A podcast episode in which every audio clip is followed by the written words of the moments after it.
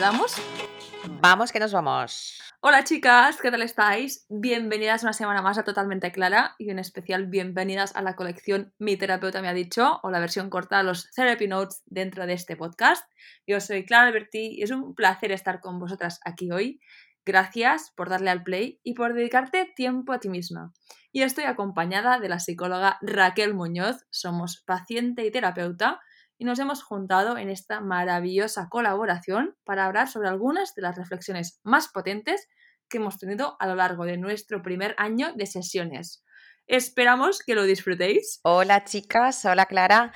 Espero que estéis bien y preparadas para el episodio de hoy que se avecinan curvas. Interesada en hablar sobre este tema porque creo que todas, y digo todas, eh, lo hemos vivido en algún momento porque es súper común, caemos en cositas como las que vamos a desarrollar en el episodio de hoy. Totalmente de acuerdo, o sea, el tema de hoy es fuerte y hay varias cosas a comentar, o mejor dicho, que quiero que destapemos. Y vamos directas ya porque, bueno, hay mucha chicha. Me gustaría que hablemos de por qué nos cuestan los halagos, que me parece, bueno, increíble de por qué muchas veces rebajamos nuestros logros y lo quiero también acabar y ligar con cómo lidiamos con buenas y malas noticias. Bueno, increíble, es un tema que me fascina mucho, que Raquel, tú y yo hemos comentado muchas veces, así que vamos allá. ¿Listas, chicas? Como ha dicho Raquel, vienen curvas. Empecemos por la primera pregunta. Tal cual, directas al grano. Raquel, ¿por qué nos cuestan los halagos? Os lanzo la pregunta al aire. Vais por la calle, os cruzáis con una amiga y os dice, ¡ay, qué chaqueta más bonita que llevas! ¿Qué decís? ¿Cuál es vuestra primera reacción? Poneros unos segunditos en situación. Solemos decir cosas del tipo, es muy vieja, la tengo desde no sé qué año, uy, pues me costó 20 euros y cosas del estilo, quitándole valor a eso que, es mío, ¿no? Que, que, me pertenece, que forma parte de mí. Están poniendo el foco atencional a algo que es mío. Enseguida quiero rebajar lo positivo que se está diciendo. Y la pregunta es, ¿de qué otra manera podemos reaccionar a este tipo de comentarios? Pues tan simple y tan complicado como con un simple gracias. De esta manera estamos aceptando lo que la otra persona está diciendo de mí, cuando lo que se dice es agradable o positivo. Parece que nos da hasta un poco de incomodidad este tipo de situaciones, ¿verdad? Es que es tan raro cuando lo hablamos, cuando lo vemos así como simple, parece simple como tú decías, cuando somos conscientes de por qué, por qué decimos, ah, es vieja, ah, me ha costado 20 euros. Esta idea, mm, bueno, me parece muy poderosa y me recuerda muchísimo a un ejemplo que me gustaría también compartir aquí y que hablamos nosotros en terapia. Es de un libro de la doctora Edith Eger, que os dejo el nombre y el link en la descripción, que rápidamente os cuento es una superviviente del holocausto y tiene una historia no solo de superación, sino de empoderamiento súper interesante. Y ella habla también de este, de este tipo de ejemplos, con un ejemplo similar. En su libro cuenta pues, que de normal le costaba aceptar un halago. Y en, concreto pone un ejemplo que hemos comentado, en su caso era una bufanda. Y su reflexión o conclusión es que ha aprendido a decir, a mí también me gusta, gracias. Hola, o sea, es que me encanta y me hace reflexionar mucho. O sea, ella, la doctora Edith Eger, lo cuenta también como un punto importante de empoderamiento de la mujer como una de las lecciones claves en la vida, aprender a aceptar un halago. Y por eso quería que habláramos de este tema hoy, porque me parece muy importante ponerlo en más conversaciones, que seamos más conscientes de cuando nos rebajamos, yo diría un poquito, cuando no aceptamos este halago y cómo cambiar esta conducta y empoderarnos más. Y este ejemplo que has comentado me encanta, el de decir gracias o decir a mí también me gusta, gracias, porque realmente es la mejor respuesta, es la más real. Obviamente, si llevamos esa bufanda o esa chaqueta o cualquier cosa que llevamos puesta, gran probabilidad es porque nos gusta a nosotras también, ¿no? Así que, ¿por qué no lo decimos? ¿Os pasa a vosotras, chicas? O sea, es que me tiene mucho pensando esto, el, por qué y, y por qué, básicamente. Una de las ideas que me vienen a la cabeza cuando veo que rechazamos ese halago podría ser que interpretamos ese halago como algo falso, no nos lo creemos por nuestra propia baja autoestima y no aceptamos que la otra persona lo resalte. También puede ser debido al hecho de que resaltar en un momento del pasado fue algo que nos perjudicó de algún modo, así que ahora de manera reactiva intento pasar desapercibida. O también, por ejemplo, puede ser debido al factor cultural y que si reconocemos nuestras virtudes estamos actuando con poca humildad o siendo engreídas. Bueno, en fin, sea cual sea el motivo, es un ejercicio que os animo a practicar. Cuando nos digan qué chaqueta tan bonita que llevas, aparte de esto que hemos comentado, de dar las gracias o decir a mí también me gusta, podemos decir algo así como es mi chaqueta favorita, es un color que me gusta mucho, eh, me la regaló mi amiga para el cumpleaños. Así podemos tener esas frases hechas ante una situación y, tener ya eh, algo para no rechazar automáticamente a la otra persona y a su comentario cuando hacen un halago sobre algo de mí o algo que yo llevo puesto, alguna habilidad personal que yo tengo, algún éxito. Qué manera más perfecta y más útil ya tener estos ejemplos como bien dices, porque muchas veces es como de forma automática que contestamos sin pensar realmente. Literal que a mí me pasa, me ha pasado antes y me pasa. De hecho, a ti y a mí nos ha pasado que hemos caído en estas cosas y nos hemos parado, nos hemos mirado, nos hemos corregido con un gracias. Y no solo es la ropa que llevamos puesta, este concepto, estos ejemplos, como bien decías, también pasan en el ámbito profesional, en logros, en calidades, cualidades son otro tipo de halagos más relacionados con nuestra manera de ser, nuestras habilidades personales, personales o incluso logros. En este caso hay otro ejemplo que pienso mucho, que me gusta mucho cuando hablamos de este tema. Es un ejemplo real de Sheryl Sandberg, que es otra mujer súper poderosa que comentamos en este podcast. Es la ex CEO de Facebook. Y en un momento de su carrera la nombraron dentro de las top 5 mujeres influyentes del año por la revista Forbes. O sea, algo muy top, muy potente. Y ella explica en su libro que cuando salió esta lista, pues la gente la llamaba, la paraba por la calle y la felicitaba, y ella se sentía avergonzada y respondía con, con un bah, se habrán equivocado, no puede ser, no es para tanto, bueno, de este estilo que estábamos comentando hasta ahora. Y en su libro, cuando lo cuenta y lo analiza, dice que es una de las cosas que las mujeres tendemos a hacer mucho más que los hombres y que no es para nada sano, no nos ayuda en nada si queremos que los demás, las demás, crean en nosotras, tenemos que creer en nosotras primero. Y lanzo otra pregunta, ¿os imagináis si saliera el mismo artículo de un hombre? ¿Cómo de diferente sería esta reacción? Me parece súper curioso esto de que las mujeres tendemos a infravalorar nuestros éxitos. En el ámbito laboral lo podemos concretar con un término que se ha popularizado mucho en los últimos tiempos y es el concepto del síndrome de la impostora. Este fenómeno consiste en no creernos merecedoras de nuestros éxitos y atribuir estos éxitos a factores externos como la suerte o que era fácil o que cualquiera lo hubiera podido conseguir. La persona se siente un fraude y tiene miedo a que la descubran y, que sepan que no es merecedora de, este éxito, ¿no? Es un fenómeno que nos encontramos con mayor porcentaje entre mujeres y tendemos a tener menos confianza en nuestras habilidades y en nuestros recursos personales, menos confianza que los hombres, de forma genérica. Sí, exacto. ¿Cuánto daño hace el síndrome de la impostora? Y creo que se soluciona hablándolo o sea, es difícil, pero hablándolo, teniendo conversaciones, sabiendo que a todas nos pasa. O sea, a mí leer, leer que una persona tan top como Sheryl Sandberg, que piensas que ha llegado a hacer todo en la vida y que es todo y que se cree súper poderosa, que le ha pasado estas cosas, creo que conociendo cuándo nos pasa, que a todas nos puede pasar, etcétera, es una forma también. Bueno, el podcast también está para esto, para compartir y, empoderarnos las unas a las otras con nuestras historias.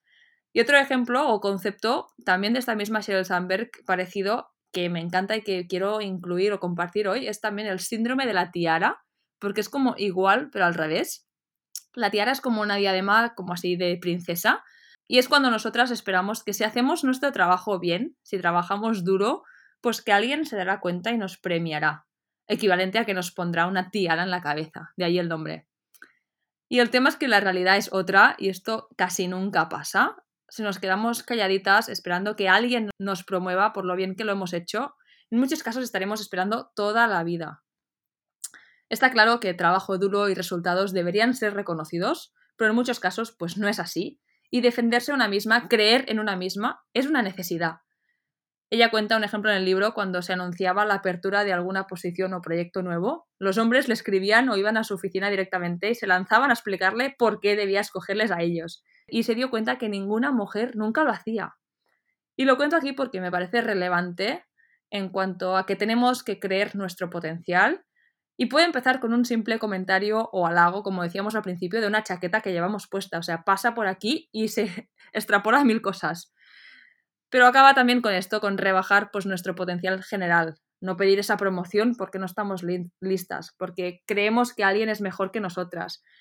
Pues eso, chicas, o sea, hay que cambiar esta dinámica y empezar a creer más en nosotras mismas en general. El síndrome de la tiara también me parece que en terapia lo veo que representa a muchas mujeres en el ámbito laboral no hacerse notar de manera activa, intentar pasar desapercibida, no reclamar un aumento de sueldo, aunque sabemos de sobra que sería justo por la responsabilidad que conlleva mi puesto de trabajo y las tareas que desempeño. Pero espero a que el jefe lo vea, a el que le nazca y aquí en este proceso nos desempoderamos. Porque si nosotras no somos capaces o no nos atrevemos a visibilizar todo nuestro potencial, cómo va a verlo la persona que tenemos enfrente. Por lo tanto, chicas, pregunta reflexión del capítulo. ¿Estoy desempeñando un rol pasivo en mi puesto de trabajo a la espera de que mi jefe, mi jefa se dé cuenta de lo que valgo? ¿Quiero hacer algo al respecto? Porque no significa que si me doy cuenta de que eh, tengo motivos suficientes para pedir aumento, lo vaya a hacer. Pero sí que mi propuesta es que seáis conscientes de vuestras conductas y de qué expectativas estáis generando, ¿no? Si estáis esperando que el otro haga algo. Entonces, ¿cómo me empodero? Siendo yo la que tome partido en esto si quiero que algo cambie. Si no muestro mis potencialidades, los demás no las podrán ver. Así no me paso la vida esperando a que me descubran porque directamente decido no ser descubierta. Es lícito y, es algo que podemos decidir hacer, pero con esto, ¿no? Con este, esta decisión consciente de querer pasar desapercibida porque me interesa por algún motivo. Simplemente ser consciente y actuar en consecuencia y empoderarme en que la decisión de cómo quiero presentarme ante los demás es mía. 100% de acuerdo, me parece súper interesante em, y todo es esto relacionado y importante para seguir empoderándonos y otra cosa que quería incluir hoy también como parte de la conversación esta es cuando rebajamos la calidad de nuestras noticias cuando las contamos a alguien. O sea, no sé si os pasa, si pasa. A mí es algo que, me pasa que a veces me noto incómoda. Es decir, por ejemplo, me siento muchas veces intentando maquillar una noticia negativa o positiva dependiendo de a quién la cuento. O en ocasiones prefiero dar una noticia negativa en vez de una positiva. Para poner un ejemplo así genérico, que me doy cuenta muchas veces con un simple ¿qué tal? Veo que si todo nos está yendo bien, responderíamos con un todo bien, sin más, sin entrar en todos los detalles de lo bien que nos están fluyendo las cosas en ese momento. En cambio, si en ese momento algo no nos está yendo bien, pues estoy bastante convencida que en muchos casos responderíamos tipo, uff, es que tengo mil cosas, es que esto me va mal, es que me ha pasado A, B, C, y nos pondríamos a detallar todo lo mal que nos está yendo. ¿Estáis de acuerdo o no? ¿Os pasa? ¿Por qué? ¿Por qué? ¿Por qué nos pasa esto? Es algo que no me gusta para nada hacer, que cuando soy consciente quiero como luchar contra ello, pero creo que también es una parte como un poco instintiva. Raquel, tú y yo lo hemos comentado varias veces. ¿Cómo lo ves? ¿Por qué hacemos esto? De nuevo volvemos a la reacción automática de no querer resultar engreídas con nuestras vidas, nuestros éxitos o con nuestras buenas noticias. En algún momento os dijeron, estate tranquila, no llames la atención, no montes el cuadro, vas un poco atrevida vestida, no crees, y así un largo etcétera de frases que nos han acompañado durante una vida, haciéndonos asociar ser discreta y tener un perfil bajo con lo adecuado. Puede que en algún momento tuviera su funcionalidad social, eso no lo discuto. Quizás la mujer que llamaba demasiado la atención en el pasado o en ciertos círculos era rechazada, no valorada como posible mujer y madre de unos hijos. Pero lo importante ahora es tomar conciencia de esto, y ver si ese perfil bajo nos sigue beneficiando o si queremos visibilizar alguna parte de nuestra vida. Y entonces, ¿qué hago? ¿Hablo de lo mal que me va en tal o cual cosa porque así no generaré envidias? Realmente esta cuestión está abierta a debate total, Clara. Es que es, un debate en toda regla. Estoy también súper curiosa de saber las chicas que nos están escuchando, qué pensarán ellas, cómo actúan, si les pasa o no. Chicas, ¿por qué creéis que es también esto? O sea, abrimos debate, por favor, escribidnos, comentadnos, tenéis todos los detalles, tanto míos como de Raquel, en la descripción, y nos encantaría saber y nos encanta escucharos y leeros. Y otra cosa que creo con todo esto, todas estas opiniones de por qué lo hacemos, también creo que existe este morbo por las noticias negativas en nuestra sociedad. Y aquí quiero compartir un ejemplo que le pasó a mi hermano y que me marcó mucho como un ejemplo real de lo que estamos comentando. O sea, él juega golf y es muy bueno y bueno, gana bastantes campeonatos y demás. Y en concreto, pues hay un campeonato especial anual del club en el que juega, del que ha sido campeón dos años seguidos. Y este año, jugando otro campeonato así como de Cataluña, de la, de la región, hubo un error, tecnicismos de golf, así que no hace falta entrar, y le descalificaron. Muy bastante dramático, Total, que hablando con él del tema, me cuenta que recibió más mensajes de gente diciéndole, ah, he escuchado que te han descalificado, qué ha pasado, qué putada, versus los mensajes de celebración cuando gana un campeonato pues más importante y más poderoso. Me parece increíble y bueno, un ejemplo real de lo, de lo que estamos comentando ahora. ¿Cómo lo ves tú esto? ¿Qué nos pasa con el morbo de lo negativo a las personas, de verdad? Me gustaría hablaros del sesgo de negatividad, que vendría a explicar el fenómeno por el cual las personas tenemos esas tendencias a prestar más atención a los estímulos aversivos eh, a los que nos vemos expuestos en el día a día. Las noticias negativas, por tanto, acaparan en mayor medida nuestra atención y permanecen más tiempo en nuestra memoria.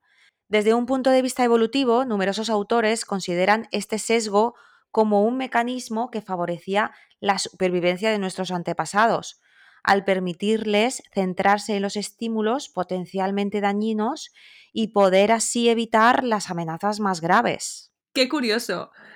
Y acabando ya, volviendo a este ejemplo típico que decíamos y empezábamos con el ¿qué tal? Es que incluso tú y yo nos lo hemos dicho muchas veces, el ¿por qué no nos sentimos libres de decir, hostia, es que lo estoy petando, la consulta me está yendo de maravilla, el podcast me está yendo genial, o en esta cosa de mi vida o en ese momento me está yendo muy bien?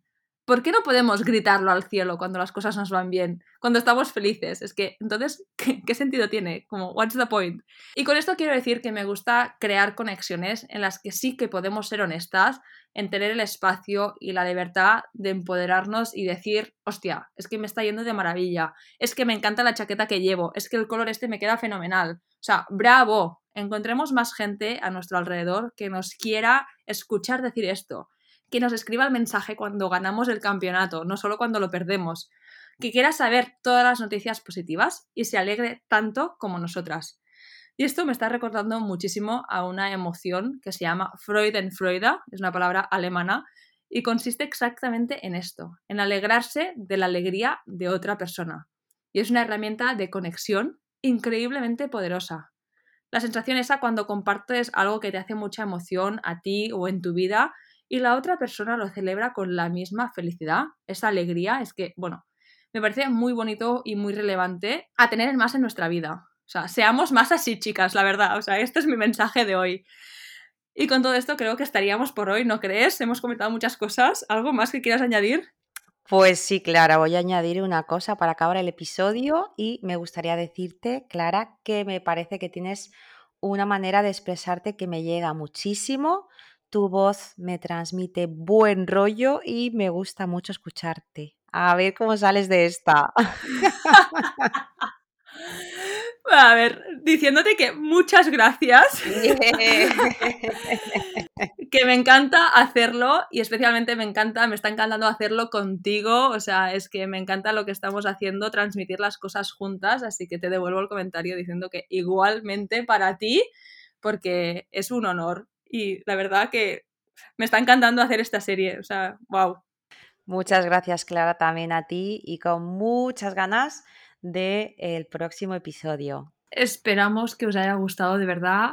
Como siempre, me encantaría interaccionar con vosotras, las que estéis aquí y os apetezca. Me encantaría conectar con las que os interesan estos temas, encontrar y poder hablar o debatir sobre las historias detrás de ellos. Tenéis el email en la descripción, os lo dejo por aquí también, nosotras arroba totalmenteclara.com y estaré encantada de leeros de verdad. También os dejo el contacto de Raquel, su Instagram y su página web también en la descripción. Y última cosita, chicas, os agradecería infinito si le dierais like y follow al canal, si os gustan estos episodios, obviamente, ya que me ayuda muchísimo dentro de la plataforma. Y estaré eternamente agradecida. Y ahora sí, nos vemos la próxima semana con uno más Gracias de nuevo por estar las que estáis. Que tengáis una feliz semana.